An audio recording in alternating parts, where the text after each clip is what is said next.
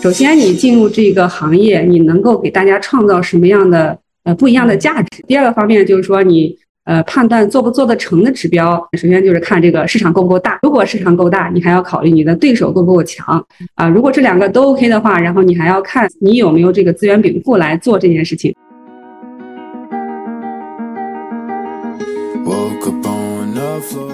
第一个是叫触达，就触达是什么意思呢？就是你看我们要打这个火锅客户是吧？我们把全国的五十万家的火锅门店，我们都去从平台上去去扒一扒这些详细的信息，我们搜集到位的话，我们就要从入表到入库啊。那入库完成之后，我们就非常清晰了，我们会拿一个方案啊，比方说，哎，他用这个虾滑，呃，假如说是他一份卖的这个成本是呃十五块钱，我们能不能拿一个这个成本是十二块钱的？啊，去给他谈这件事情，大概率是比较成功的。所以，我们是拿着这个解决方案去跟餐饮店的这个老板去谈，这样的话是不是就叫转化？那转化成功之后，我们可能还会有这个小伙伴来跟踪啊，去做这个复购。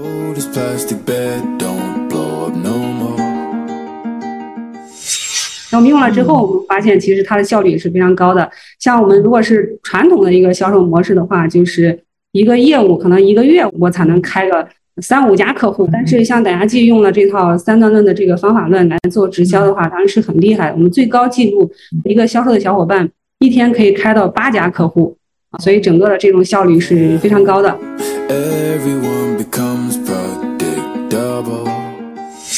大家好，我是解数咨询创始人张扬，欢迎来到我的播客张扬聊品牌。本期节目是我与傣虾记品牌市场总监刘小红的一次对谈。逮虾记品牌是二零二零年十一月注册成立的，在短短的两年多的时间里，从零做到了月销破亿，成为了虾滑食材的领导品牌。今天呢，我有幸请到了逮虾记的市场总监刘小红老师来聊一聊逮虾记成功背后的秘密。欢迎大家收听。接下来的时间，让我们的这个刘小红老师先在直播间跟大家打一个招呼，介绍一下自己和逮虾记。结束的小伙伴，大家晚上好，谢谢张安老师的介绍。我是逮虾记的 CMO 刘小红啊。那个逮虾记呢，它是一家专门做虾滑的品牌。可能我们直播间的朋友们很多都吃过我们家的，像大户人家虾滑、九五纯虾排，还有这个虾多多多虾肉肠。那其实呢，电商是我们公司业务的一部分啊，也才跑了刚刚一年的时间，所以非常有幸能够被大家看到。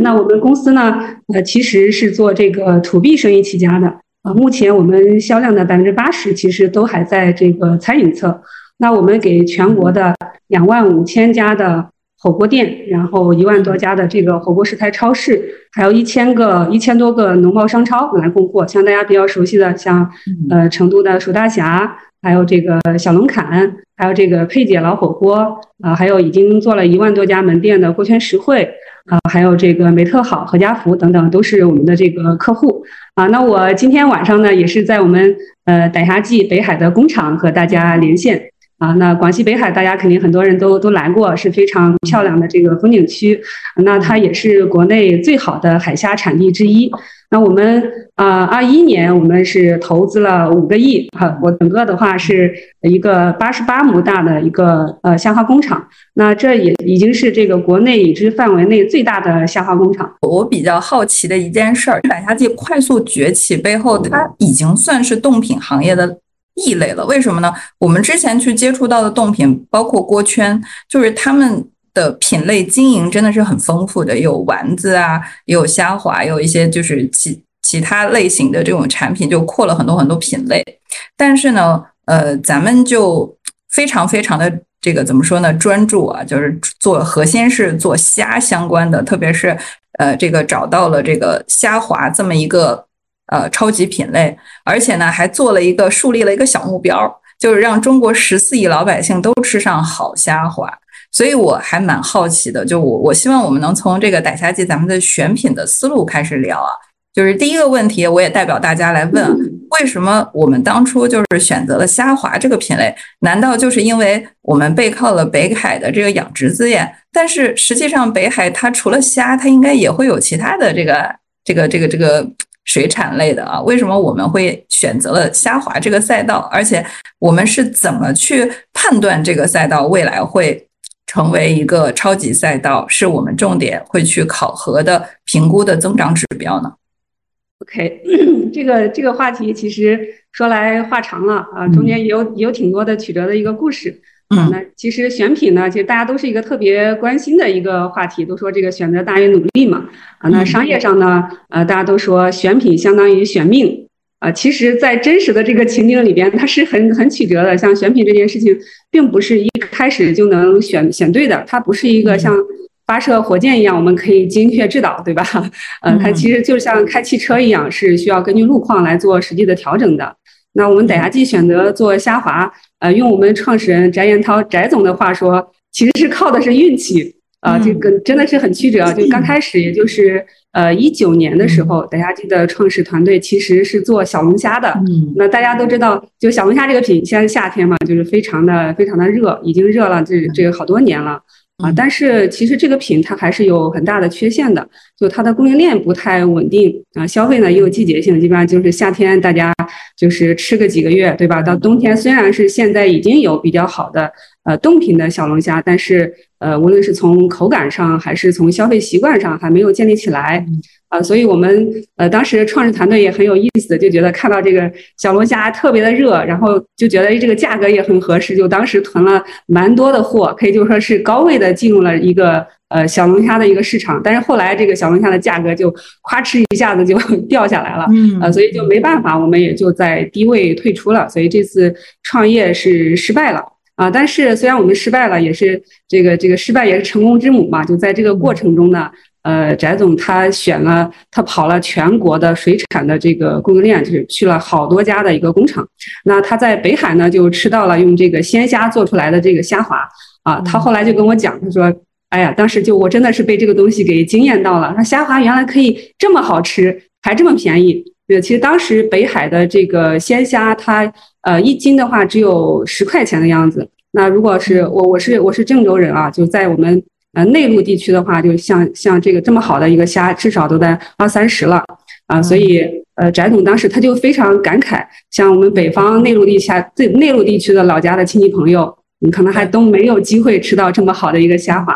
啊。那当然，就这个是一个非常感性的一个认识。那我们从这个商业层面上来分析的话，就虾滑这个品的机会，它的也是非常大的，可以说是一个潜力非常高的大单品。啊，那为什么说它是一个潜力非常高的大单品呢？就是说，我们也是从四个方面呃做了一些考虑，我给大家也分享一下。那虾滑首先它是诞生在一个万亿大赛道里边，它出现的时间不长，也只有十年的时间。最早是在这个火锅店，像那个澳门豆捞火锅，对吧？最早是被澳门豆捞火锅的这个呃师傅给做出来了，当时还是手打。啊，那我们可以看这个餐饮行业呢是很大的一个行业啊，大家都说它是仅次于房地产的 第二大的这这个这个消费产业，它总盘子呢有五万亿。那我们火锅呢是餐饮里边的第一大品类啊，它整个是占了餐饮市场将近五分之一的规模，也就是一万亿的一个大市场。那在呃，大家肯定很多人都会都很喜欢去吃这个吃火锅啊，那火锅里边点单率最高的食材。虾滑是排到前五名的啊，那我们假如说仅仅能够做透火锅这个市场，虾滑的体量就非常非常高了啊，这是第一个原因。那第二个层面呢，我们也可以看一下这个虾滑的消费基数啊，它无论是南方北方，然后也不分男女老老幼，对吧？啊，不分什么样的这个年龄层，甚至包括民族信仰这方面的很多要素啊，我们其实看一下，大家都是很喜欢吃虾滑的。啊，那我们呃，可能对对对餐饮行业有了解的话，就知道这个毛肚，对吧？毛肚这个大单品是非常厉害的啊，但是它是下水，对吧？我们有些这个消费者他是不怎么吃这些呃下水的，像这种什么黄喉啊、嗯鸭肠啊，就这些，还是有人会对这个东西介意的。嗯啊，那还有这个我刚才提到了小龙虾，小龙虾基本的这种味型的话，它就是。嗯，很辣，叫麻小嘛，麻辣小龙虾。这个辣口味呢，基本上就是年轻人在吃，老人啊、小孩啊也不怎么吃啊。但是我们，呃，也可以看到，就这两个品，它虽然有局限性，但已经有这个品牌做的风生水起了。像大家都非常熟悉的巴奴毛肚火锅，对吧？它就把这个毛肚做的全国知名。对，像小龙虾，虽然我们没有做成，但像新良记，对吧？它已经把小龙虾做的就就很好了。嗯啊，那综合来看的话，我们可以看到，其实虾滑它不存在这这些局限，对吧？它没有地区差，然后也没有年龄差啊，然后它的这个也没有这个口味差，对吧？它是营养百搭的啊，所以这是第二个层面，就是这个它的虾滑的消费基数，我们觉得是很大的。那第三块的话，就是我刚才提到了这个供应链的问题啊，然后虾滑的主要原料是叫这个南美白对虾啊，南美白对虾呢是世界上最重要的经济虾类啊，像目前在中国呀、印度呀、越南呀、厄瓜多尔等等这些地区和国家都有这个养殖。那咱们中国呢，又是呃这个南美白对虾的养殖量是最大的啊，就南南美白白对虾这个品它也很好，就中国是。一九一九八八年把它引入了，然后我我我也看了，就相关的一些这个呃，尤其是在生产端的一些科研的厂家，包括一些育种公司，就把整个的这个南美白做的也非常好。然后我也是对这个呃对行业是也是有一些这个研究的。然后我看了一下这个二一年我们南美白在全世界的产量的话是在六百五十万吨，那咱们咱们中国呢就占到了一百呃九十七万吨，其实就占到三分之一的体量。那我们再来看，就是呃，整个整个这个南美白在中国的呃产区，它也是很集中。像南美白的养殖，它分为这个海水养殖和淡水养殖。我们用的是海水养殖的这个呃海虾，因为它的出来之后，它整个的这个口感是非常好的。那海水养殖的这个呃这个虾的主产区的话，有广东、广西、呃福建、海南、山东这五个省，所以产业是很集中的。啊，所以我们也是觉得它这个供应链是很靠谱的。那第四个呢，也是我们觉得最重要的一个，就是在逮虾季我们进到这个赛道的时候，那虾滑还是一个有品类、有品牌的一个状态。为什么这么说呢？因为它出现的并不长，对吧？才只有这个十来年的一个时间啊，所以它我们也发现，在这个赛道赛道里面还没有一个比较做的比较大的一个品牌，所以它存在一个品类品牌化的一个机会啊。我们当时进入的时候也去看了一下整个市场上。就做虾滑的一个选手，他大概分两类啊。那一那第一类呢，就是在上游，它主要是一些生产厂家，对，像在我们广西北海，就百分之六十的全国的这个虾滑生产厂家都集中在这儿。那大家主要都是做这个生产，它其实不做这个呃销售和品牌，然后销售呢，主要是通过这个经销商来做的啊。那另外一类就是有虾滑的品，呃，就就是那些。呃，在渠道呀，在品牌，在各方面都很强的这种综合型的企业啊，但是这类企业呢，我们可以看到它整个的这个产品线里边，虾滑只是可能上百成千个 SKU 里边的一个啊。那但如果是呃从这个单门把虾滑单拎出来作为一个大爆品去做的这样的品牌企业，所以还没有。啊，所以我们就觉得，呃，我们是有机会，就是把这个虾滑这么好的一个品类，这么年轻的一个品类，呃，给它品牌化的。啊，我们也看，其实类似，呃，这个也有也有非常成功的案例，对，就是这个。呃，太阳底下没有新鲜事儿嘛，对吧？如果是你看到了，但是没有类似的企业出来的，那肯定是有问题的。那我们看到，就像鸭脖子，对吧？鸭脖子就大家都觉得是一个很小的一个品，但是我们也可以看到，就出现了像绝味，对吧？就这么厉害的一个品牌啊，它已经开了这个两万多家门店。啊，然后我们也可以看到，像像牛奶，对吧？是非常成熟了啊。这个赛道有这个蒙牛、伊利，对吧？其实对都是我们特别好的一个榜样。所以我们整个来看的话，就是它是有很大的一个呃机会的啊。所以整个来讲的话，就是逮虾季选品也是掉了一回大坑，对吧？但是我们非常幸运的，对，嗯，发现了虾滑这个新的一个机会，所以我们逮虾季的创始团队就全部 all in 在这个虾滑这件事情了。啊，那刚才张老师也提到，就是说我们呃进入一个赛道的一个参考指标啊，我也简单的总结了一下，就是有也有是两个方面嘛。第一是呃你判断你做不做的指标，就是首先你进入这个行业，你能够给大家创造什么样的呃不一样的价值，对吧？啊，假如说你不创造新价值，你没有创新，其实你来了也是白来，就就没有什么机会去做，对吧？啊，然后那那第二个第二个方面就是说你。呃，判断做不做得成的指标，呃，我认为其实有也有几个方面。首先就是看这个市场够不够大，对吧？然后也要看这个，如果市场够大，你还要考虑你的对手够不够强，对吧？啊，如果这两个都 OK 的话，然后你还要看你你有没有这个资源禀赋来做这件事情。确确实实，我们之前一直在讲说什么是市场机会，是找到未被满足的需求，就是也就是您刚才总结的，就是找到一个行业。你能不能在这个行业里面创造不一样的新价值？这绝对是金句啊！就是我刚才听下来这个故事啊，我觉得就是每一个点，咱们思考的都特别站在用户思维或者说消费者思维。比如说，我们刚才讲到说，嗯，毛肚确实是一个超级产品啊，而且巴奴，我自己也是郑州人，咱俩是老乡，所以巴奴我很熟，我经常吃。对对，在郑州，我要跟大家说一下，在郑州没有人去吃海底捞，因为巴奴比海底捞好吃，所以呃，所以某种意义上，巴奴它。打造了一个关于毛肚的神话，但是毛肚确实，第一它是下水，然后第二呢，就是嗯，毛肚只能涮辣锅，你很少说把这个产品放在淡水清汤里涮，那它就一定有一个局限性，就是小朋友吃不了。那么，所以在带着这种局限性，哎，我们还聊到了这个呃虾滑对我们的年龄段来说，它其实是打的年龄段更宽泛，就是老少咸宜啊。这个除此之外呢，嗯。呃，还有一个点就是南北方的差异，因为不是这个所有的人都能接受，就刚才说到的下水也好，或者是口味比较偏辣的小龙虾，反而是这个虾滑呢，就是随你它涮到清汤锅里有鲜虾的那个鲜甜味儿，它涮到这个，呀，说的我都有点流口水了，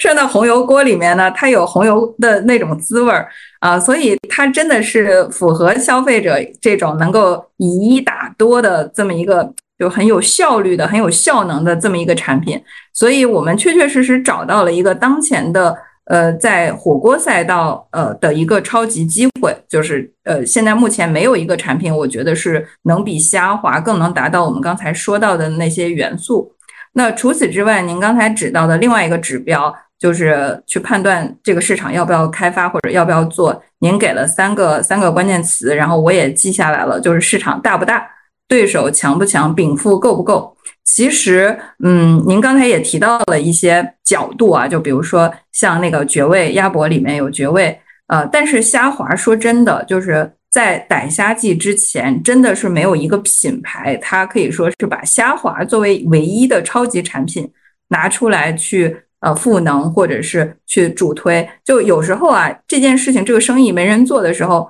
有很多的人会很畏惧，就是成为第一个吃螃蟹的人，就在想说，没有人做是不是因为它不对啊？所以这个角度就就对我们来说是是，我觉得是一个很强的门槛，就是我们有多大的信心，呃，对于这个产品，然后我们知道它的市场大，但是这么大的市场却没有一个对手就是进来做啊，包括有一些可能都已经有火锅生态的，就我们所说的这个这个这个海底捞也好。或者是呃，刚才有讲到这个锅圈，对吧？就他们是离这件事儿最近的，但是他们都没做。所以在这个角度上，我想延展出一个小问题啊：我们当时是怎么就有这个信心说，哎，没人做，但是他可能是没被发现的机会，我们进去，可能我们就成为了第一个成功的把虾滑推出来的这样的企业。第一呢，是我们从从这个商业角度上分析，它是有这个可能性的。你看这个像虾滑，它出现的时间不长，对吧？所以就是大家就是没有没有人去去去发现它，也不能说没有发现吧，或者是说呃发现了，但就是捎带着去卖的，对吧？啊，所以我觉得你看它是经过市场验证的，在这个火锅的点单率里面那么高，对吧？啊，我们觉得这是这是一个信号。然后然后第二个方面呢，就是说啊，那我们看到这样的一个机会。我们肯定是要用和目前市场上不太一样的一个做法去做，对吧？像我们就是单品单场，像我们能够投资五个亿去干这件事情，我们觉得是我们是拿一些很大的一个投入啊，所以我们才可能呃就是产出不一样的一个结果吧。所以我们就觉得我们是拿了一张新新的地图，然后去找这个新的大陆。OK，那我们的背景呢？就是刚才您确实在分析分享的时候，有无意中啊讲到咱们翟总之前的一次小龙虾的 创业失败的一个经历啊。但是也恰恰巧是这样的一个试水，亲身试水，让我们团队可能有了第一波对于呃食品行业的一些理解，更渗透的理解和势能。所以我也很好奇，这么两年那么快的速度突然崛起。我们通常会想说，一个现象它不会没来由的就就爆发，而且成为现象级。我们在想，是不是它那个树根扎的够深呢？据说您也是很资深，陪伴这个企业一直成长的，应该对内部信息了解的最渗透啊。就是我们的团队背景、创始人背景，它到底是一个什么样的背景？是什么样的一个团队？它之前深耕了哪些板块？然后是哪些板块的势能累积起来，积累了这次爆发呢？就是我们也去了解一下以前的故事啊。对，OK，呃，所以这个也是和我们整个的一个选品，对吧？呃，第一是选品相关，第二就是说，也是跟我们的这个整个的这种资源准备有关系的。是第一，第一当然肯定就是这个，呃，投了五个亿嘛，就是很投了很大的一个资金。然后另外一块，我觉得非常重要的就是我们翟总他是非常重视这个组织力的一个打造的，因为同样一件事情，可能真的是不同的团队去做，它会是不一样的一个结果。啊，那打牙祭的团队其实呃也是蛮高配的一个一个团队，所以大家整个尤其创始团队呃高管团队是呃来自不同的行业，也有不同的这个从业的一个经验啊，然后大家呢又非常的看好呃打牙祭这个事情啊，所以就把自己的呃这种专长啊都发挥的非常好。啊，那我们就，呃，我就一个一个给大家 大概介绍一下吧。对，像我们，呃，我们的这个品牌创始人翟总，对，他是媒体人出身，在做打牙祭之前呢，对，呃，他他是在电视台待的，啊，然后呢，他自己也做一些这个做过这种食品的这个生意，啊，然后呢，呃，因为呃，打牙祭的整个团队，他，呃，可以说，大家如果是觉得他跑得比较快的话，我觉得一个非常重要的原因吧，就是。呃，从我们翟总，然后到整个团队，大家是很有热情的，是带着这个梦想来做这件事情的，不简不简单的是说把它做成一个呃生意啊。对，就刚开始，呃，张老师也提到了，就大家记得这个使命是让中国十四亿的老百姓吃上好虾滑啊。就这件事情呢，是也是和翟总他第一次在北海吃到当地的呃非常鲜美的这个虾滑受到的这个触动，嗯，很有关系。啊，当时他就是在全国考察了十几个工厂之后呢，就认准了北海的这个虾滑。啊，当时呃，我觉得他跟我讲这件事情的时候是两眼发光的啊。就当当时他也是我们也是很好的朋友嘛，他就忽悠我 加入这个打牙祭。对他，他讲了我，我都真的只是觉得他是眼里有光，心里有梦的一个这样的一个状态。他就他就跟我说，他说哎，他说你你你知道吗，小红姐，因为我比他年龄大一些，对啊，他说我尝到的时候，我真的是就是非常的非常的 惊艳，然后都觉得天哪，这么好吃的虾滑，我们老家的叔叔婶婶可能一辈子都没有机会。尝到过，啊对，然后他就给我讲，他说其实中国的市场是很大的，我们能不能就把北海这么好的一个好东西让大家都能够吃到，啊对，然后你你看我们，然后中国又是这个第一大的一个单体市场，我我觉得如果是在城市。呃，有过，呃，主要是在城市生活，然后你老家如果是在在在农村，或者是说，呃，在在一些这种呃三四线城市，对吧？可能这种感觉就会比较强烈。对，我们也知道，就中国 很市场很大，就是说，除了一二线城市，对吧？我们呃，光县光这个这个地级市都有三百多个，对吧？然后县城的话有两千八百个，然后乡镇的话有四万个，村庄的话有这个六十六万个，对吧？呃，我们尤其我我我是这这方面的感触我是非常强的，就是这个城市的这种繁荣，其实对中国来讲的话是特别小的一部分，呃，特别大的这个这个下沉市场可能才是更大的市场。你像包括餐饮啊，包括很多一个品牌啊，就这两年一直在提这个下沉市场。啊，对，像那那翟总呢，他也就他也就是拿这个就开玩笑，拿就拿这个拿这个这个这个事情来忽悠我的。对，他说，首先你看这个虾滑的品类这么好，对吧？然后他的这个，如果我们能把这个这件事情搞大，它的市场又这么大，对吧？呃，来来吧，然后一块干这件事情吧。然后你一辈子还是要做成一件什么样的一个事情的？就其实就非常的这个打动我。嗯。呃，然后我后来也也发现，翟总也基本上就是拿这套说辞在忽悠我们这个高管团队。呃，开玩笑啊，很有意思。我但是我觉得大家真的是就说到这件事情，心里边是很很激动的，是有是有梦想的，是奔着奔着是要把这件事情做成去去做的。所以翟总的一个，你看媒体人嘛，他他整个的就是非常突出的一个特质，就这种链接整合能力是非常非常的强。啊，所以他他是有非常呃清晰的自己要做成一件什么样的一个事情，然后他也会有有很强的一个能力，就把这件事情这个图景描绘的非常的大啊。然后他有一个理念，就是说我我不是说大家来竞聘逮虾记这家公司，而是我来竞聘大家一块儿来做做这样非常有意思、非常有意义的一件事情。啊，对，所以就是说，呃，当时也是他的身上的这股劲儿吧，就是说我们在，你看我们的生产团队，对吧？是北海当地的，呃，有整个是有这个三十年的水产的从从业经验，啊，当时我们对我们起盘的时候也是和北海当地就非常资深的企业九加九，啊，像我们董事长孙总。啊，他是也是土生土长的北海人啊，是是就是翟总和孙总他们一块儿建立的傣创立的傣家记这家公司。对，然后呢，说到我们这个呃渠道了，像我们这个这个销售团队，对吧？像我们董事总经理牛小辉牛总。啊，他是来自这个冷冻食品非常头部的这个企业三全啊。那他在加入傣家记之前呢，在冷冻食品行业，他有这个十七年的这个从业经验。啊，像我们牛总也是，就是也是看到当时我们自己还有个这种小号，像逮到嘛，就是介绍这个像逮鸭记的整个的特战队呀什么的，就是非常年轻、非常那个激情爆爆棚的一个状态，所以就非常打动牛总啊。然后呃，翟总也是拿就跟我讲的，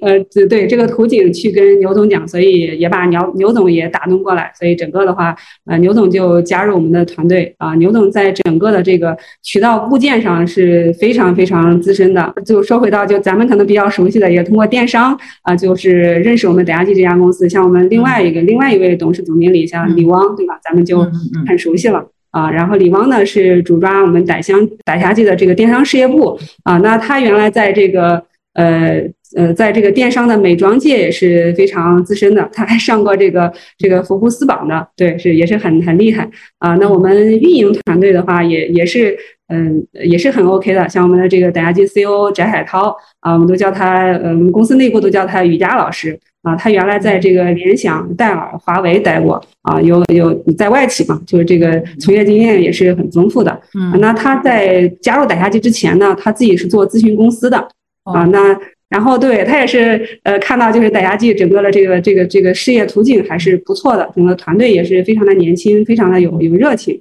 啊，所以就像我们让傣牙记在餐饮渠道就是快速打出来了，我们我们内部叫这个呃三段论，就是然后像我们很多的一些同行，呃，做供应链的企业也都是。很很很感兴趣，很想学习。像这个三段论，它它其实就是一套这个呃触达转化复购的呃数字化运营的方法论啊，就是在我们雅老师的这个带领下打出来的啊。那像品牌团队的话，就是我主要是呃我这块在负责，我本人也是媒体人出身啊。那我原来是在那个我们餐饮业的一个头部媒体餐饮老板内参啊，在做内容，所以我对整个的这个餐饮行业呀，对财经的这个媒体圈还是比较熟悉的。啊，所以我们傣虾记要做品牌，就是我我当时恰好也认识了我们国内就是非常资深的呃品牌营销的战略公司啊小马送啊，然后小马送老师也很给力，然后就帮我们推荐了我们电商总一个李王总，这是所以我们对从我们整个傣虾记团队的构成上来讲的话，就傣虾记呃是很高配的啊，是高配起步的，然后团队之间的这种意志性也也是蛮强的。所以从这一点上来讲的话，我们可能和传统企业从这个基因上和团队学业上稍稍有一些不一样啊。哇，这可不是一些些不一样，这是非常不一样。针对一个全新的赛道下滑，然后而且是 all in 一下子不要么不投，要投就投五个亿啊。首先高举高打的投入，坚定不移的选择，然后除此之外，我们也快速的就是有一个核心的这个领袖人物。呃，翟总他像这个，我们叫西西天取经嘛，做品牌真的跟西天取经一样，就是里面会出现很多很多这个我们不可预知的这个磨难，但是在这个过程中呢，快速的把我们这个取经的队伍呃全部都聚拢齐了。从整个团队的架构来讲，从我们的投入和坚定不移的选择上来讲，我觉得都可以称之为是最豪华的高举高打的这么一套组织配套。呃，接下来这个呃，请我们的这个刘老师帮我们讲一下这个三段论的数字化运营方法论，让我们也这个学学干货，嗯。OK 啊，这个这个是是这样的，就是也很有意思啊，就是说，嗯，我们内部有有一句话，就是呃，要把这个老司机模式变成这个导航仪模式。就怎么讲呢？啊，像我们传统的这个销售，对吧？就是会去找很特别资深的这个销售老司机，对吧？他是很有很有资源的，嗯，然后他也他可能自自身也有这个客户，呃，对。但是我们就会发现，如果你特别依赖个人，对吧？啊，然后你你的整个的这个过程都是不可视的，对吧？比方说他今天拜访了哪家客户，他聊了什么内容，有没有可能这个成交，对吧？啊，这些都是不可不可感知的。更关键的是，大家记当时是呃立了很高的一个目标，像我们从这个每个月呃每个月可能卖的还就是几百万吧，对吧？然后就是我们假如说我们快速的要做到行业的头部的话，我们一个月的销售额要要干到一个亿，对。然后那那如果是这么大的一个一个目标，你不能快速的呃来实现的话，其实你你这个品类品牌化的一个你这个目标可能是没有办法达成的。假如说是。呃，你跑得太慢，对吧？如果是有，呃，假如说你投了五个亿，是吧？别人投了十个亿啊，然后 这些大企业来来干这件事情的话，我们可能就没有机会了。所以，我们整个的一个发展的目标必须倒逼我们用很快的一个速度啊，去去实现啊，去实现这么高的一个目标。那所以整体的话，那我们就呃，那就必须是把这个呃很强销售的这种能力，就是做一些这个拆解，对吧？啊，就是说呃，让一些呃可能销售经验没有那么足的。啊，这些呃销售小伙伴也能够快速的去完成开客开客户这样的一个目标啊，那所以我们就做了呃一系列的一个动作，像三段论，第一个是叫这个触达，就触达是什么意思呢？就是我们把你看我们要要打这个火锅客户是吧？我们把全国的五十万家的这个火锅门店，然后我们都去先去做，先去去去呃从平台上去去扒一扒，对吧？然后是哎看哪个，比方说就是以郑州为例嘛，郑州有多少家火锅店，对吧？我们把这个所有的这些信息都录入录入到我们这个库里面去啊，然后我们让让再让销售的这个小伙伴去去实地拜访这家企业是不是存是不是存在，对吧？然后比方说他的这个呃他用了哪一款虾滑，然后价位怎么样，供应链是怎么解决的，这些详细的信息我们搜集到位的话，我们叫这个呃从入表到这个入库。啊，那入库完成之后，我们就非常清晰了。我们会拿一个方案，对吧？啊，比方说，哎，他他用这个虾滑，呃，假如说是 他一份卖的这个成本是呃十五块钱，对吧？那我们能不能拿一个这个成本是十二块钱的啊，去给他去去做这个呃，这个就跟他谈这件事情，这个大概率是比较成功的，对吧？所以我们是 拿着这个解决方案去跟餐饮店的这个老板去谈，这样的话是不是就叫这个呃叫转化，对吧？那转化成功之后，我们可能还会有这个小伙伴来跟踪啊，去做这个复购。比方说，他哎，他这今天是呃，他这个月是进了这个十箱的一个货，对吧？啊，那我们能不能就是哎，看他在用的这种过程中啊，有没有哪些这个需要解决的问题，或者是说在出品啊，在各方面能不能做哪些这个优化，我去做这个复购的动作。那这样的话，我们其实是把整个的一个销售过程就做到了一个数字化的呃可视化，对吧？我们就完成了这个，首先是客户在线，对吧？这这些，比方说五十万家火锅店，我们当时是用了一个月的时间入表了有这个呃八万家的这个火锅店的一个名录，对吧？然后我们知道这些火锅店都在哪，然后，呃，然后就是说他用的什么样的一个产品，对吧？然后他是一个什么样的一个状态啊？这这样我们就实现了这个客户在线，对吧？啊，那第二步的话，我们就实现了这个员工在线，对吧？员工每天他他做了什么，对吧？他擅长做哪一段，我们其实也是这个数字化了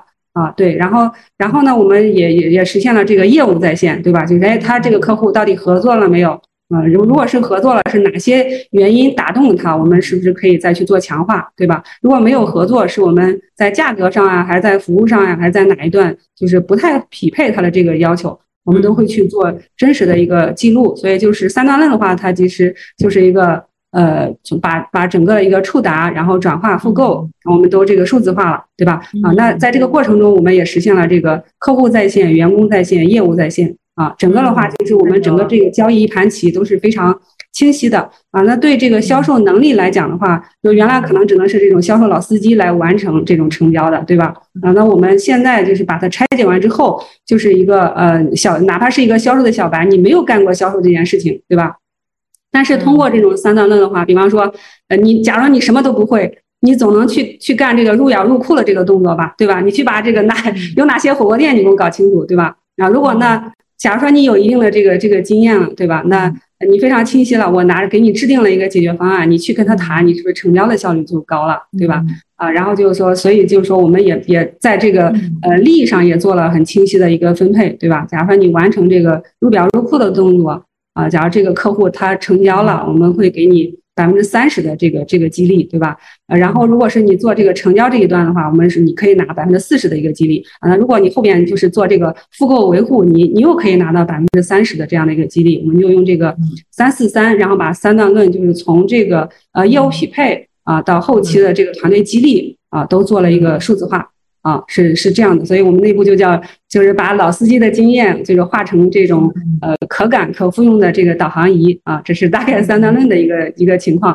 那我们用了之后，我们发现其实它的效率也是非常高的。像我们如果是传统的一个销售模式的话，就是一个业务可能一个月我我才能开个。三五家客户，对吧？嗯啊，但是像打牙祭用了这套三段论的这个方法论来做直销的话，当然是很厉害。我们最高记录一个客户一天就就我们一个一个销售的小伙伴一天可以开到八家客户啊，所以整个的这种效率是非常高的啊。这是三段论的一些基本的情况。哎，我觉得我们真的这个团队的打法是完全的互联网打法。您刚才讲到的这个三段论里面，从触达到转化到复购。和阿里呀，这个这个这个，包括抖音他们所提出来的什么呃 AIPL 的模型，或者是呃这个 O 到五 A 的模型，就完全复刻。就是我们是高举高打的，把互联网的这种打法拿过来放到了传统企业，然后收获了这么呃就落地的呃一套这个高效的解决方案，就是。开发客户的效率提高，同时我们也可以，这在这个里面，我觉得最值得大家去学习的是，我们能够通过 SOP 的拆解，让小白在这个流程当中都有作用。啊，其实我们在在管理或者用人上面最大的困惑是什么呢？就是要么就是这个人他身上的能力，你需要去培培训之后才能去去发挥他身上的能力。但是呢，呃，还有一些是带有经验的，那么他对组织的这种依附感可能不会太强。那么，要么就是小白不能给公司创造价值，反哺公司；要么就是能创造价值的人，人家老子不干了。就是我们这个太太帅了，就是这套模型搭建起来，就真的是什么样的能力的人，在这个组织里面都会点对点的发挥他最核心的作用，然后而每一个人都不能离开这个组织。因为它是这个流程当中的一环，它离开这个流程是不通的啊，所以对这个流程、对这个组织都有依附感啊，所以我觉得这个、这个、这个流呃，咱们的这个三段论的数字化运营方法，它不仅仅是一个运营方法，我觉得它也是一个管理方法，提高了我们的企业的这个运营效率，同时呢，也降低了我们企业用人的风险。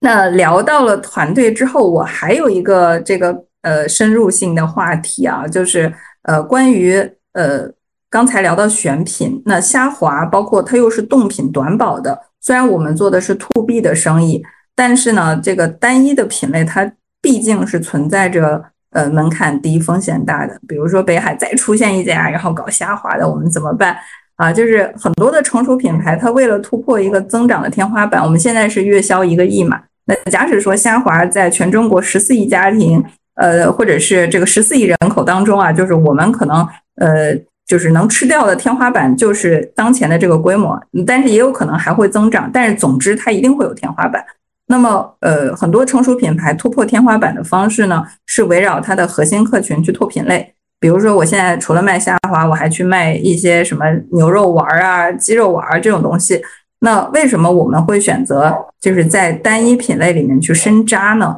就是跟虾杠上了。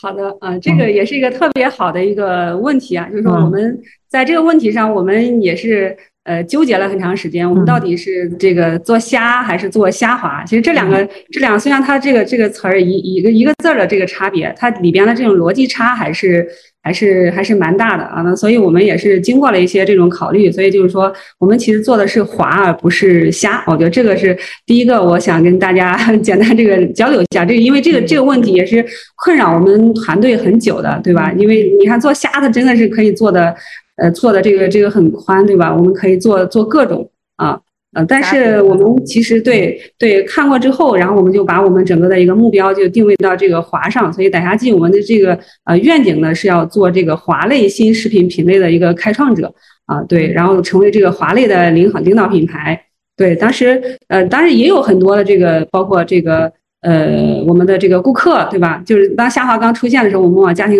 家庭端推的时候，大家都问我，那我为啥不吃这个不吃直接吃虾呢？我要吃你的虾滑呢，对吧？可能都会有这个这个问题，甚至包括就是说对我们感兴趣的一些这个这个投资人啊，对也会问到这个问题啊，所以我们我们也是就是把我们的一个思考过程就跟大家简单的这个交流一下啊。那我们就是为什么要做虾滑而不是做虾呢？其实主要是有两个方面的一个呃考虑。啊，那首先呢，第一个方面就是我们可以看，就是这个大宗的这种肉类食材，对吧？像猪肉啊、牛肉、羊肉、鱼肉，对吧？像这些，因为它的这个肉块肉块比较大，对吧？像我们大家就去吃这个大大块肉是没有什么障碍的，对吧？因为肉块大，然后直接切配啊，然后它的这个真材实料的能粘度是很高的，对。但是虾这个东西它就不太行了，大家都知道这个吃虾是很麻烦的，对吧？首先你拿过来要把这个要剥壳吧，要去头吧，要这个去虾线。而且这种虾的这个吃法真的是很是是比较单一的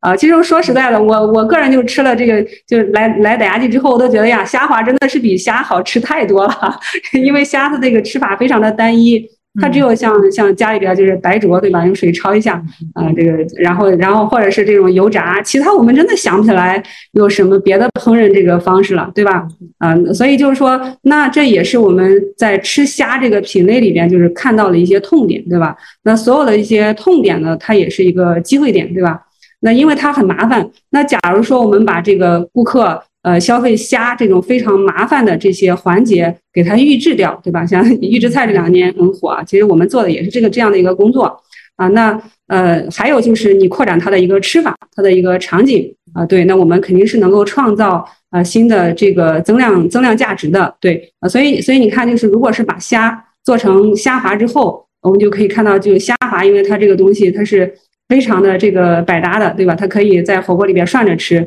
对它也可以，呃，早上明儿我们煎，有买过我们九五纯虾排的，对吧？它可以煎着吃啊，它其实也是非常的这个美味的，对吧？它在中餐里边也可以做各种不同的一个呃造型，对吧？像然后烧烤里面也是，也也已经我们也也在开发这种这种虾串儿，对吧？烤虾串像淄博烧烤很火，对吧？其实它它也是可以的，嗯，但是虾你你真的真是除了白灼和呃和这个和这个炸，你你你不太有别的这个这个场景了。啊，对，而且它烤出来这种呃口感呢，也没有也没有那么好，所以这个虾滑呢，它真的是呃可以说是怎么做都好吃的，它各种这种烹饪手法它都是适配的，嗯啊，也是我们小马通老师给我们提炼了一个特别好的一个口号，就是叫怎么做都好吃，全家人都爱吃，对吧？就刚才我们也谈讨论到，它也是这个呃不论南北，嗯不论不论这个民族习惯，对吧，都是可以吃的，呃，所以呢，那你把这个虾做成虾滑，你因为你创造了不一样的这种。增值的一个价值，对吧？所以它的这个预制是高的。那对我们 C 端的这个消费者来讲的话，你把虾做成这个虾滑，有了这样的一个呃预制，对吧？所以大家在吃起来就不会那么麻烦了。我每次吃，我要去这个要剥壳、去头、抽虾线，真的是好麻烦。所以我们可以说是把这种直接烹饪的这种最好的体验留给了一个留给了顾客啊。那是这这是我们在 To C 的一个考虑。那 To B 的话，它就更直接了。对餐厅来讲的话，啊，其实我们通过这样预制的一个动作，就就把这个厨师解放出来了，他不用再去。呃，搞那么复杂的，就是简单的一个重复劳动，对吧？他可以把他的这种最擅长的这种烹饪的这种技法直接去呃做这个展示，然后呢，他也降低了这个仓储的一个损耗，包括人工的一个损耗。呃，可以为餐饮企业来降本增效，对吧？这是我们为什么就是做做这个虾滑，不是做虾的第一个考虑。那第二个考虑的话，其实就是一个，也是一个增量增量价值了，对吧？像我们都知道这个，呃，对火锅熟悉的话，就是火锅是一个万亿的大市场。那前两名的话，就是这个，呃，羊肉卷。牛肉卷对吧？但是我们可以看到羊牛羊肉它没有出来品牌，为什么？因为它它其实就像就像一个小麦一样，对吧？小麦我们知道也是没有品牌的，但是把小麦做成面包，它是可以有品牌的，对吧？像 桃李面包，对吧？我们这个我们这个也是，所以就是说。我们也是从，因为你有了有了一步的一个加工，那你就有这种差异化的一个可能啊，所以我们也是提到，就是说，那它这样的话，就是通过这个预制给它产生了一定的这种增加值啊，然后它是可以出来这种差异化的呃这种品牌化的一个一个机会的啊，所以这是。呃这是我们第二个考虑吧。啊，那就回到您的这个问题对吧？就是说。我们可以稍微扩展一下，就是我们其实不是给这个虾杠上了，我们是给虾滑这件事情杠上了，而且我们只做虾滑嗯啊，那那其实这个问题也是也很也就就比较简单了。如果如果我们解决第一个问题，它其实核心就是一个呃效率的一个考虑啊。那我们也是可以也可以从从这个两个方面来看吧。首先是从这个呃外部竞争的一个角度来看，对吧？我们呃选择就是只做这个虾滑，要做成以虾滑为核心的这个滑类的冠军。啊，不是说像这种传统企业一样，也也一样，呃，一样就是大而全，什么都做。嗯，因为呃，因为你你也看到，就是说我们也只跑了两年的时间，而且我们发现我们可能真的就是用两年的时间必须得跑出来，要不然你真的和一家传统企业没什么呃不一样。你在而且在这个时间点来讲的话，我们再去做一家呃，从慢慢从建一个工厂。然后再去再去做这个代理商啊，然后等等的，或者是我们有 N 多的这种这种产品线，其实它是没有机会的。其实对一家创业公司来讲的话，时间成本是最大的一个成本，对吧？如果你只只做一件事情，对吧？它它是呃会有这个一一根针捅破天的这样的一个呃效果的，所以你只能是聚焦才能发挥最大的一个呃能量。所以你一看就是说，哎，在我们这个行业里边，大家都做的很宽。呃，是比较花心的一个情况下，那如果你做一个专注的人，你做你选一个很窄的一个呃一个一个道路，对吧？就像我们内部一直在讲，我们假如说我们能能在一厘米的宽度挖掘一千米的深度，对吧？那我们做单点聚焦一定是有机会的。嗯啊，这是从这个外部竞争的角度来考虑啊。那从这个内部的经营角度来来考虑的话，就是说，因为傣虾记的呃原点，我们就是要卡住这个华这样的一个。呃，生态位，因为它我们也看到它刚刚出现有才十年的这个时间，对吧？嗯。然后它还没有完成品类的这个品牌化啊，那我们要尽可能的要选择效率最高的方式去做啊。那我们这个效率高的一个方式就体现在我们是单品单厂，像我们百家记这个八十八亩大的一个工厂，它就做虾滑这一个品类，甚至未来我们可能呃不止这一家工厂，会有几家工厂在同时做虾滑。啊，因为呃，本质上你这食品的这个经济它是规模经济嘛，你只能你只有是把你的规模做大，对吧？把你的采购啊、生产呀、销售啊，它才能变得比较简单啊，所以这个效率才会比较高啊。那如果你你的一个工厂你做多多呃很多个品，对吧？对我们来讲的话，其实我们在生产上也没有别的呃特别强的一个生产的一个经验，对吧？啊，那你同时做，第一是你能不能做的做好，是你能不能能不能做得好是一个问题。第二就是说，即使你能做得好，你每一个品的体量都不大，你是很难时间很短很短的时间，你是出不来规模，也出不来这个呃效率的。所以我们呃简单也就是从这两个方面来考虑吧，就是说我们也是做的这个产业供应链。啊，对吧？然后就是能够做到单品的财产研销一体化，对吧？而且我们觉得这个虽然你做的是一个单品，但中国市场太大了，有十四亿的这个消费者，对吧？它足以支撑一个大单品能够做的很大啊。这是我的一点 分享啊。我觉得这个选择也是非常非常，就是我非常前瞻，而且非常互联网思维的。我觉得最做生意最难的其实不是取，而是舍，因为取的决定是容易。做的，但是舍的决定，他可能会在若干年之后，你会后悔说：“哎呀，想起来我当时怎么怎么样。”但是现在我们立足于当下，我们思考的不仅仅是当下公司的发展，可能还有呃，在未来五年、十年啊，甚至是拥抱时间的复利，我们成为百年企业，那我们如何才能让自己的这个品牌也好，让我们的这种从采购到生产再到销售的能力是？嗯，这个不会容易被其他的新进的竞品所推翻的。我们更专注，我觉得这个是一个很了不起的事情。因为可口可乐做那么多年，它最核心的不还是可口可乐这个产品嘛？就一个单品可以迈迈向全球，哪怕中国十四亿人都吃过逮虾记不要紧，我们还有六十亿全球人民，让老外也尝一尝，尝一尝我们的这个这个虾滑产品。那我还想。了解一下这个我们的能力圈，就是呃虾滑也确确实实是一个我们在吃火锅的时候经常会吃的产品嘛，就是涮的时候。那么呃可能更多的时候大家去餐馆里头点，他也不知道这个供应链到底是谁供的啊，就消费者不会了解这个在。在 B 端的这个餐馆的呃里面的产品，所以我们是怎么去创造和 To B 的小 B 的这种粘性的？就我们对于消费者，或者是对于这种小 B 这种做餐饮企业的，我们有什么不可替代性？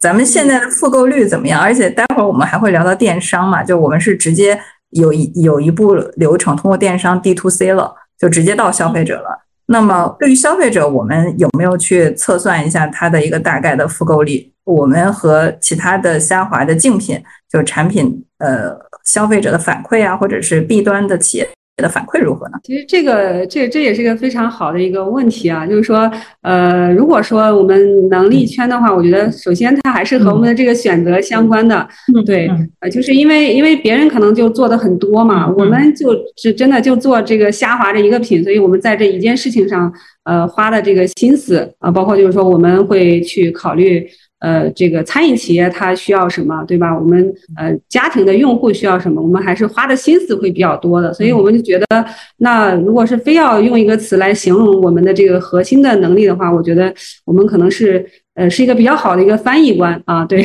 我们能够把这个消费者的这个需求翻译给这个工厂，对吧？啊，那我们也能够就是呃在工厂的话，我们因为虾也很多嘛，我们可以把这个。这个这个原材料翻译成这个好的这个产品啊，所以我们觉得是顾客呃，包括我们的这个餐饮客户，他需要什么，我们工厂就会去生产什么，而呃不是说很盲目的闭门造车，对吧？你像像我们在餐饮端做的比较好的话，就是像我们也做了这个很好的一个出品，对吧？因为餐饮企业它是追求这个个性化和差异化的，对吧？呃，像我们我们就是从这个程序，然后到这个虾滑的一个造型，我们是做了做了很多的，甚至我们在一开始的时候就找了中餐里边很多的一些大师，对吧？就是给这个虾滑开发更多的一个菜式啊，然后呃，就包括就是它在菜单上应该怎么呈现啊，然后它在这个。呃，宣传上对吧？就比方说我们一个灯灯箱呀，我们呃应该是怎么去做？包括就是我们假如说在店内有营销的这个素材呀，我们应该怎么来做？我们都是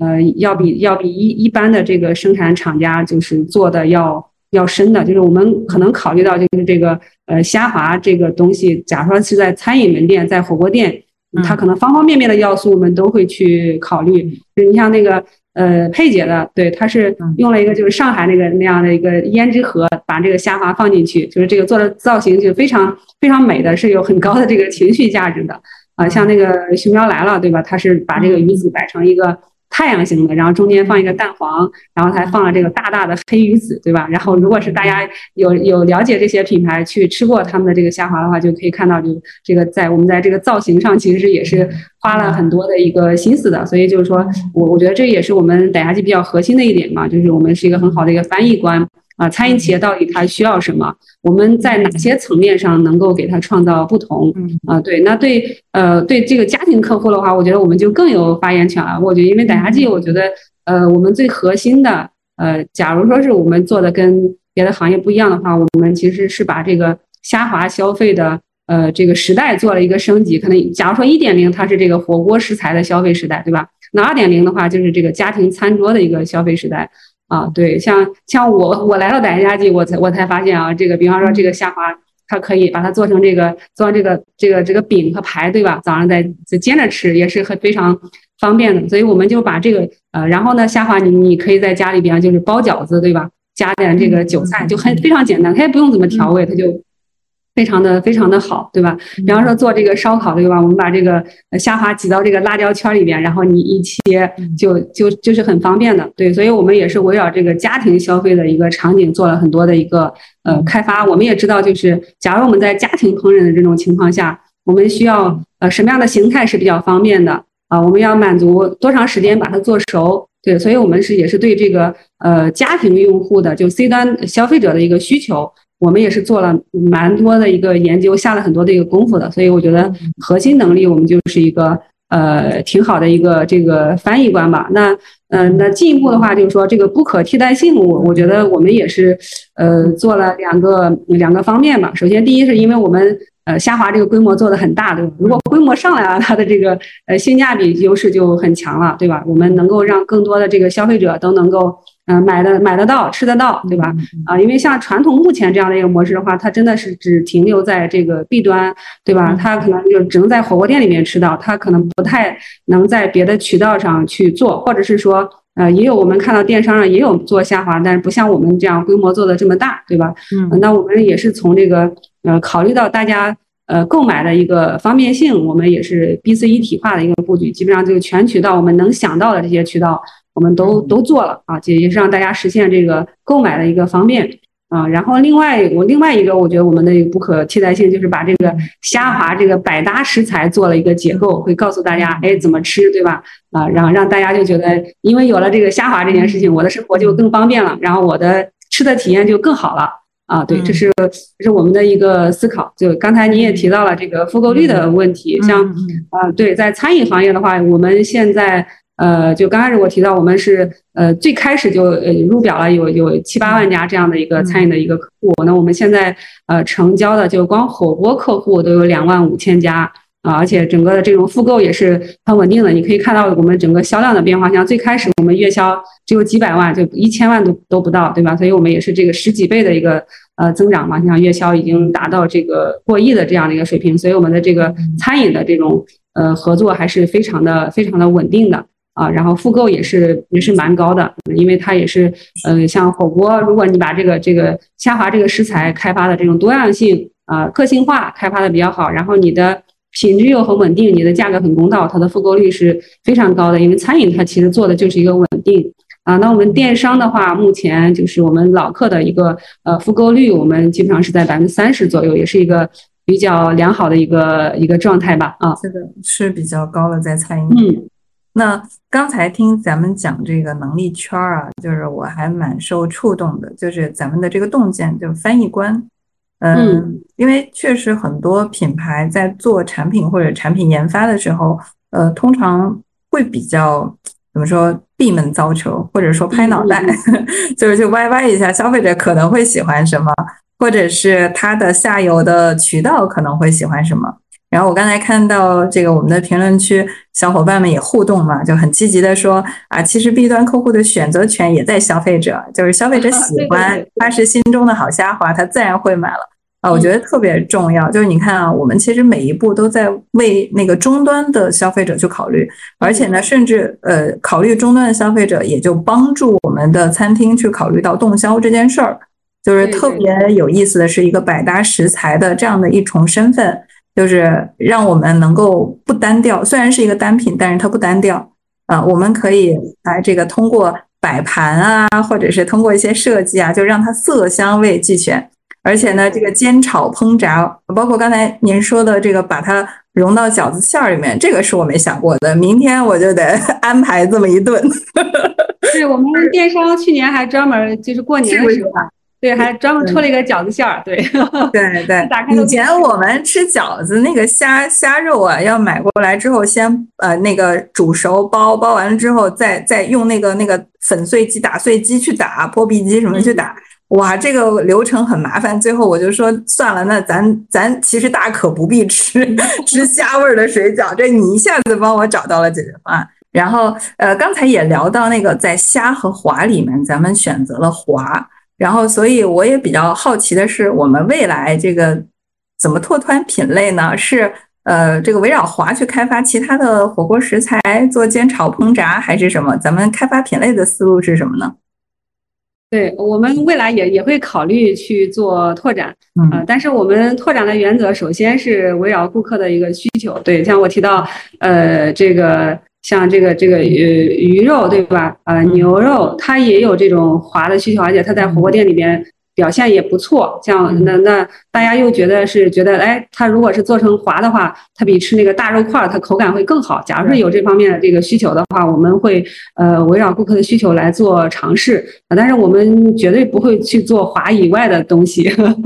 对，因为对我们是对做这个的话，我们从这个生产端来考虑，因为滑的工艺它很简单。它基本上就是就是把肉做成这个这个肉米，就是肉肉颗粒的这样的一个状态。这样的话，就是说我们的，因为它滑的工艺都是一样的，就是工厂的设备呃也是可以复用的，所以它的这个效率是比较比较的高的啊。对，所以就是说我们拓的话也是只做还是只做滑，不会去做别的。对对对啊，所以就是说未来我们也可能，我们现在是有这个墨鱼滑的，对啊，未来我们也可能会做更多的像这个鱼肉滑呀。啊，像电商马上会出一个这个这个鳕鳕鱼鲜虾排，对，它也是用了这个这对鳕鱼肉啊，对，我们会在这方面就是对根据市场需求，呃，去做一个做一个这个拓展啊，但是只围绕滑这件事情，那所以我们整个的话，对，就是您提到的。呃，我们拓品大概的一个思路，其实我们在也是在刚开始就是在思考到底要做做虾还是做虾滑这件事情上，我们也有一些也有一些这个就是大家我们在团队内部形成的一个共识，就是我们大家记得发展的路径就是用一个呃超级产品。啊，打出来一个这个超级渠道啊，然后我们成为一个超级的一个品牌，然后再到带出来一个呃超级的产品矩阵。所以，但这个产品的矩阵也就呃只围绕这个滑啊。那当假如说我们这个虾滑能够做到一定的体量之后，啊，我们看到。啊，因为这个相当于是我们和消费者的这种沟通已经非常的呃顺畅了。如果大家就是发现，哎，哪个品我假如说把它做成这个滑之后，我的消费体验会更好，我们也会去去做。就类似像墨鱼滑，我们已经有了。将来假如假如说还有这个鱼肉滑、牛肉滑，大家觉得它用滑的方式吃比用这个去吃原肉块要好的话，我们也会考虑去拓展。所以我们在拓品的时候，我觉得我们也是把消费者装在心里。就是 在考虑 他怎么吃的更方便，哎，这这个确实是一个很很很很刁钻的一个角度。就是以前我们怎么没想过？这其实鱼，呃，鱼有鱼滑，那是不是我们就不用去取刺了？然后墨鱼也也整个烹饪起来也很复杂，那么呃，而且不好控制火候，哎，那我们可以用墨鱼滑。哎，我觉得这些都是就是很很外部思维、很消费者思维的一些这个拓品的思路。那刚才我们讲了那么多产品啊，我们再来聊一下商业模式，比如说咱们的渠道就是是如何布局的，就是 To B 和 To C，我们现在大概的规模是怎么，这个占比是怎么区分的？呃，目前的这个渠道带来的营收在公司的整个盘子有多少呢？这个问题是是这样，就是说，呃，我觉得傣夏记的商业模式。它和呃传统的就是做供应链的非常不一样的话，就是我们呃团队内部也是也是比较就非常共识的一点，就是我们做的是一个产业供应链啊。这个产业供应链就是怎么怎么讲的话，就我们相对是贸易供应链。对，像刚开始我们讲的，就是我们做小龙虾是吧？其实它它就是个贸易贸易供应链。我们它它的这个生意本质就是我们这个低买高卖，对吧？我低价囤入，然后我高价卖出，我来赚差价的。这样的话，我们是叫这个贸易供应链啊。那产业供应链它是一个什么样的一个概念的话，就是我们要掌握上游的这个原料，对吧？就是我们要做这个原料的采购啊，我们要要根据这个原料做很好的一个研发，对吧？啊，我们要，然后呢，我们还要自己做生产、做销售，整个是一体化来发展的。当时我我跟翟总就是在讨论这个问题的时候，我们还看到了一个非常好的一个故事，就在这个《穷爸爸富爸爸》里边，就是看到，就是说说有个村庄，它需要水，对吧？呃，然后呢，他就招标嘛，然后就哎，谁能解决这个问题，我们这个村民就可以给他付费，对吧？那有两个年轻人，然后第一个年轻人的话，他他就是很快就把这个问题解决了，我就是买了两个大桶，对吧？我去我去离村庄很远的这个地方，我运水过来，我就可以卖了，对，啊，这样的话，他其实他就是一个贸易供应链。然后另外一个年轻人呢，他消失了一年，然后他回来的话，他拉来了一笔投资，对吧？他直接是建了一个管道，就是把一个村子很远的这个河里边那个水直接接成自来水。水到村子里了，对，所以这个的话，它就是一个产业供应链，它是把这个全链条都给做了，那这样的话，它就可以去享受很大的一个复利，对吧？嗯，那我们逮夏记也是也是这样，就是我们呃原来原来就是说我们销售很好，对吧？我们品牌也打起来一定的这个声量，我们完全是可以，我们没有必要去投资建一个很大的一个工厂，对吧？但是我们也看到了，就是也吸取这种小龙虾的一个教训吧，对吧？啊，就是说，假如说我们就做一个贸易供应链，就赚这个信息差，低买高卖赚差价，这个生意是不长久的，它也是没有产生、没有创造这个新的价值，对吧？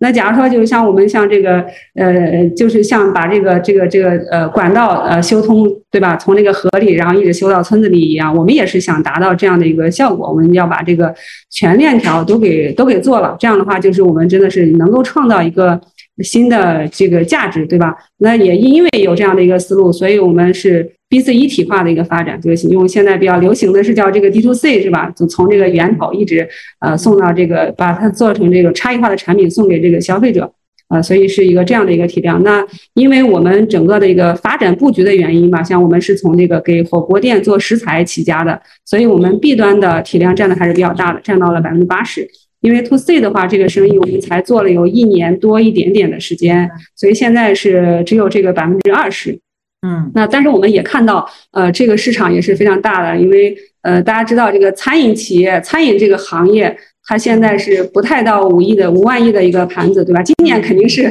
我觉得是非常有希望突破这个五万亿的。但是我们呃到家的市场其实是更大，它基本上就会有这个十万亿左右，对吧？它这个市场是更大的，所以我们未来会在呃会非常的重视这个 to C，会非常重视这个 C 端。那我们也会开发更多的这个呃适合家庭消费的这种场景性的一个产品啊，就是给大家创造更多的。能够吃到好虾滑的一个机会啊，让我们呃在吃虾滑的过程中，不仅烫火锅能吃，然后做烧烤也能吃，甚至我们这个在中餐的这个烹饪里边也是 OK 的，甚至包括小吃都可以吃到这个虾滑。我们未来也是希望在这个预制食材这里边，我们会发挥更大的空间啊。呃，刚才我们聊到了那个咱们 B C 一体化的发展啊，就是咱们目前从单一的直销渠道拓宽到了餐饮、经销和电商三驾马车，特别是我咱们打开了电商，而且现在 To C 的这个板块也占了我们整个营收的百分之二十，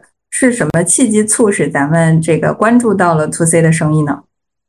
？OK，啊，这个也是也是这个循序渐进的一个过程吧，就是说。呃，我们 to B 的话，就是其实呃有点这个，因为看到，所以所以相信，对吧？你我们呃做了做了一个很很大的一个努力之后，我们就发现我们已经有两万五千家的一个餐饮客户了，所以就是给大大家寄非常大的一个一个信心，对吧？那 to C 的话，就是呃也是说我们相信这个市场很大，所以我们就去笃定的去做了，对吧？然后核心的话是我们也看到了这个消费升级的这个需求。啊，然后也看到了这个虾滑，它有可能会在这个餐桌上扮演更重要的一个角色啊。更重要的话就是我们看到整个的一个蛋白的消费是在趋势上的，对吧？所以我们傣家记也是呃总结了一句话，对吧？是我们呃过去大家吃的是面疙瘩，那现在我们因为要吃更多的蛋白嘛，现在大家要吃这个这个肉疙瘩，对。啊，然后呢，其实我们对在这个专业里边，就是说，呃，丸滑丸滑一直是一体的，对吧？那滑其实它和丸子还是不太一样的。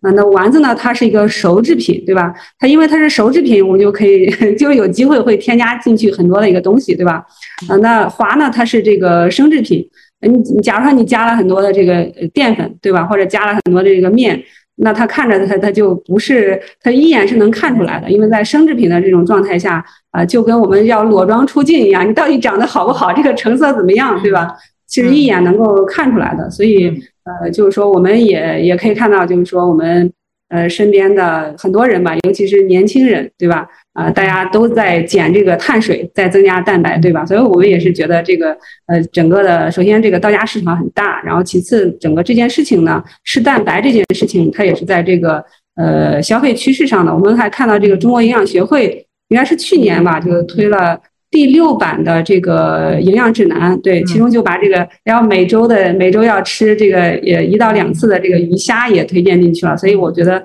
整个对我们来讲的话，也是呃非常好的一个一个机会，所以我们呃就整个的去做了这个 to C，可以说就是 to B 的话是我们一个保体量、保规模的一个事情，对吗？我有有了一个基础的一个体量，所以就支撑我们的一个效率啊。那 to C 的话是。呃，才能出品牌的，对吧？如果是你只给这个火锅店供虾滑，呃，基本上好多它就是一个呃贴牌的一个状态，即使不是一个贴牌的一个状态，对吧？它的包装一撕，大家也不知道你用的是哪家记的虾滑，对吧？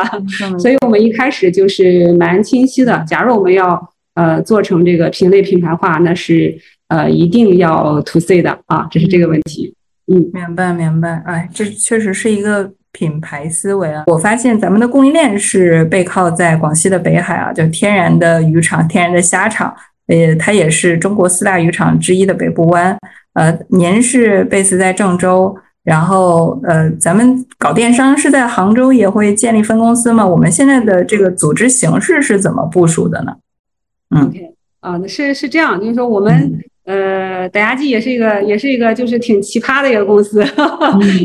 然后团队很大，但是但是其实还是比较聚焦的，就核心的做一件事情。我们目前是三大中心啊，那刚才我讲了，就是生产中心是在广西北海，对吧？因为这儿是呃原产地嘛，就是像。呃，全中国百分之六十的下滑厂家其实都是在广西北海这个地方的，它整个的这个配套配套啊，呃，包括这个原料啊，各方面都是很充足啊，就是包括就是像像我们做目前这样的一个体量，呃，是以这个北海的虾为主。啊，但是像只用北海的虾就不太行了。那和和这个北海临近的，像这个越南呀，呃，包括这个厄厄瓜多尔，就是国外的很多的，还包括泰国啊，国外的虾进来，它也是很方便的。这是这个原因啊。然后我们营销中心呢，对，呃，其实也是我们就是线下的销售事业部，它是主要是 base 在河南郑州的，因为郑州大家都知道它有这个米字形的这个高铁，对吧？它是四通交通四通八达的啊。对，那。我们我们也是基于在郑州这样的一个区位的优势，我们在全国二十多个城市也都是有这个销售的服务团队和仓配中心的啊。那我们电商中心是在杭州啊，嗯，那电商为什么要要要搞在杭州呢？嗯，它也是和我们在这个广西原产地建厂也一样，因为杭州是我们电商的资源高地嘛，就是各方面的一些。呃，配套啊，包括呃很很厉害的这种服务机构啊，数据数据咨询机构啊，在杭州的都是蛮多的啊。这也是我们呃也是考虑就是在杭州独立成立这个分公司和事业部啊，来做电商的原因啊。了解了解，呃，那刚才基于咱们的这个组织啊，呃，发现咱们是从一月份开始，二二年的一月开始起步，那。呃，当时电商的呃月销是五十万，到现在到二二年年底的时候，咱们电商就达到了两千七百万。就是怎么能够在短短的一年之内，就是在电商上面有这么跳跃式的增长呢？就我们是通过什么契机找到了这个节奏、这种手感，一下子好像找到了对的感觉，飞起来了。对，就是这个这个事情的话，就是说我我们其实刚开始做的时候也挺也挺痛苦的。这个痛苦是，呃，也是来自于对未知的恐惧吧。首先，当时我们也看到了这个线上的一个数据，呃，可能整个大盘的这个虾滑的这个销量就就很少，就就特特别特别特别的少。像我们做到五十万，可能已经是很很头部了，就在这个呃这个虾滑这个类目里边，所以我们也不太不太确定。嗯，但是因为你要做这个 to C，你要做成一个品牌，就这一步是必须要走的，就是你肯定要是去投入的，去做高投入啊，哪怕就是错了，你也要快速的去试错这条路能不能跑得通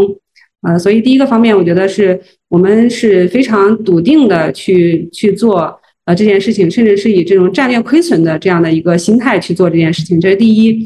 啊。然后呢？呃，第二个方面呢，就是说我们我感觉非常感谢这个小马宋老师的辅导，对吧？就是给我们整个是做了这个按照 to C 的逻辑，就给我们做了 VI，做了整个的一个系统，而且更关键的是给我们贡献了呃李王总这样一个超级的这个电商方面的一个大牛啊！这我觉得这个是呃电商的这个成功，我我觉得我们要有一多半的 这个因素要归功到小马宋老师，我们对他是非常的这个感谢的啊。然后第三个方面的话，就是说。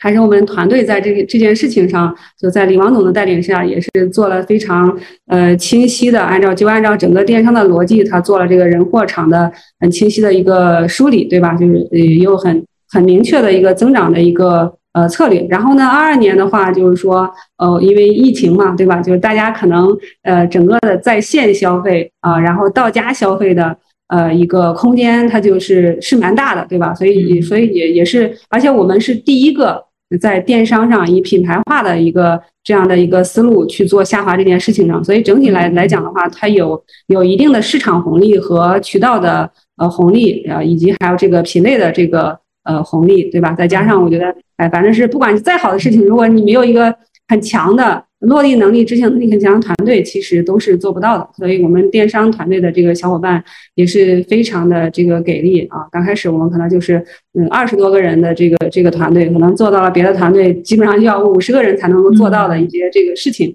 啊。所以，呃，综合这几方面的原因吧，也是天时地利人和，才有了逮下记电商的从零到一啊。那 刚才盘点了以前啊，我们也聊一聊二零二三年啊，这个现在刚好是六幺八。咱们二零二三年的品牌规划，呃，都有哪些呢？比如说产品端、营销端的规划。嗯，首先是在在产品上嘛，产品上的话，就是我们呃也是围绕这个更稳定，然后因为稳定是餐饮的这个第一要素嘛，啊，然后就是更健康。啊，就是就是引领这个行业吧，就能把能把虾滑这件事情就做得越来越绿色，越来越安全啊。然后呢，基于这个就是最底线的一个要求啊，我们会去开发更多的一个场景。对，然后呢，我们我们也是就在做的这个过程中，因为才发现这个虾滑它也是没有这个呃没有一个一个大家共识的一个标准，所以我们。呃，从去年都开始都开始做这个事情，然后今年的四月二十六号，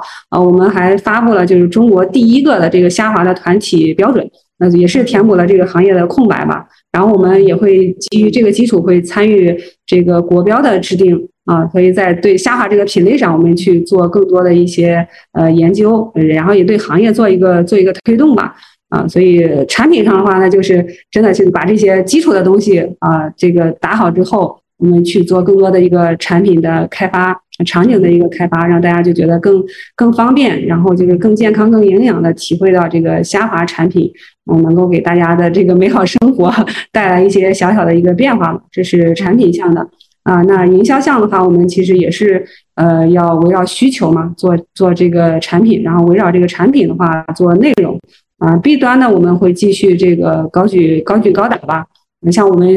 嗯，打牙祭，呃，基本上就是说，在行业里边能够快速的跑出来，尤其在 B 端快速的跑出来。我们在二一年的时候是在展会项上投入的比较大，当时，呃，我们翟总就还提出来嘛，就是说打牙祭一定要做到这个逢展逢展必参，逢参必冠名。对，整个在这个呃营销上的一个投入是非常大的。啊，那 C 端它就又不太一样了。C 端你就只能是呃围绕这个人货场，对吧？你做更多的这个呃消费的一些匹配，对吧？也你有哪哪些点能够打动大家啊？然后大家需要什么啊？哪些场景是是它存在但是还没有开发出来的？我们会围绕这些工作去做啊，然后也是做这个用户美好生活的一个配角吧。这是我们在这些方面的一个思考，嗯。最后收尾啊，我们聊一下咱们的品牌形象啊。就我看到咱们背背面是有一个这个，您背后有一个呃哪吒的形象。刚才我有聊到啊，就很感兴趣，为什么选择这么一个传统的形象呢？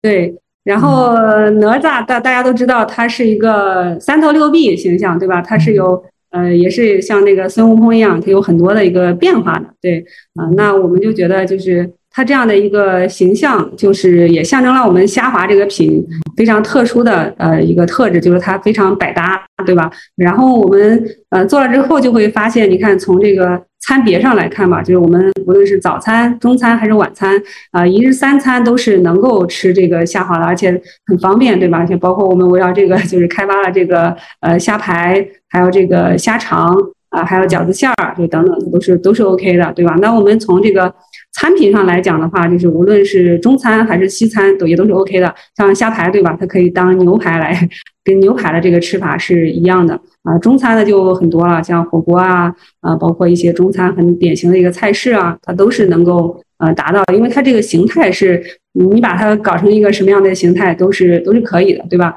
那从烹饪技法上来讲的话，就是说，呃，煎炒烹炸煮都是都是可以的，对吧？像我们那个哪哪吒也是，呃，它它可以用各种各样的一个嗯这个工具去做，对吧？而且它是有这个风火轮的，对吧？它也是其实也是和餐饮对蛮蛮接近的啊，所以我们呃就觉得从从这几个方面吧，从餐别、餐品，然后包括这个烹饪方式。啊，然后虾滑都是很百搭、很百变的，非常的方便啊，所以我们就呃，也是这也是小马宋老师的一个提案吧啊，就是呃，从这个年画娃娃对吧，然后基本上然后也有点这个哪吒的一个形象，就来象征我们呃虾滑是怎么做都好吃，全家人都爱吃的啊，这是这个问题。哦，太棒了！这个我刚才听您讲的时候，我也一边在脑补着这个哪吒的形象，就哪吒是我们中国传统的一个。这个中国式 IP，然后很亲民，基本上老百姓都知道。哪吒闹海，我觉得他身上有一些精神，其实跟我们傣虾记也很相似啊。对对对，是颠覆了传统。就哪吒是一个站在传统的对立面的一个形象，就敢于突破突破自己。然后还有一个隐藏身份，就是他会牺牲自己啊，他会为了这个百姓，为了父母去牺牲自己，敢为人先的这种形象。所以我觉得这一点和咱们的企业文化其实也是很匹配的，就是站在消费者前面，为消费者做出选择，然后。这个甚至是去改革，刚才也有也有聊到，就是我们出了首个关于虾滑的团体标准。我们都知道，食品安全是现在老百姓最关注的一个话题。就如何都别说如何吃的健康了，如何吃的安全，都是我们心里面惴惴不安的。所以，当我们出现了制定标准的人，就是这这个关于餐饮的海，确实是需要我们的新的品牌来闹一闹了。啊，所以 为我们的这个哪吒点赞，为我们逮虾记这个有敢于颠覆传统的品牌点赞啊！非常非常感谢啊，这个我们的刘总刘老师，然后花了这么长的时间，本来预计讲一个小时，结果干货满满的撒了一个半小时。嗯，OK，那就谢谢今天的缘分，然后最后也欢迎大家去北海啊，这个有机会我们组织一场游学，呃，跟我们的会员朋友们一起去北海去看一看我们逮虾记的天然渔场，看看我们的生产线，去和我们的朴朴实而这个这个纯粹的这个一帮小伙伴们一起深度的探讨一下。在当今的这种爆炸式的信息下，我们如何能够静下心，好好的专专一的去打造我们的产品，打磨我们的渠道，打造我们的团队？OK，今天最后谢谢大家的这个这个观看和陪伴，也谢谢我们的这个刘老师。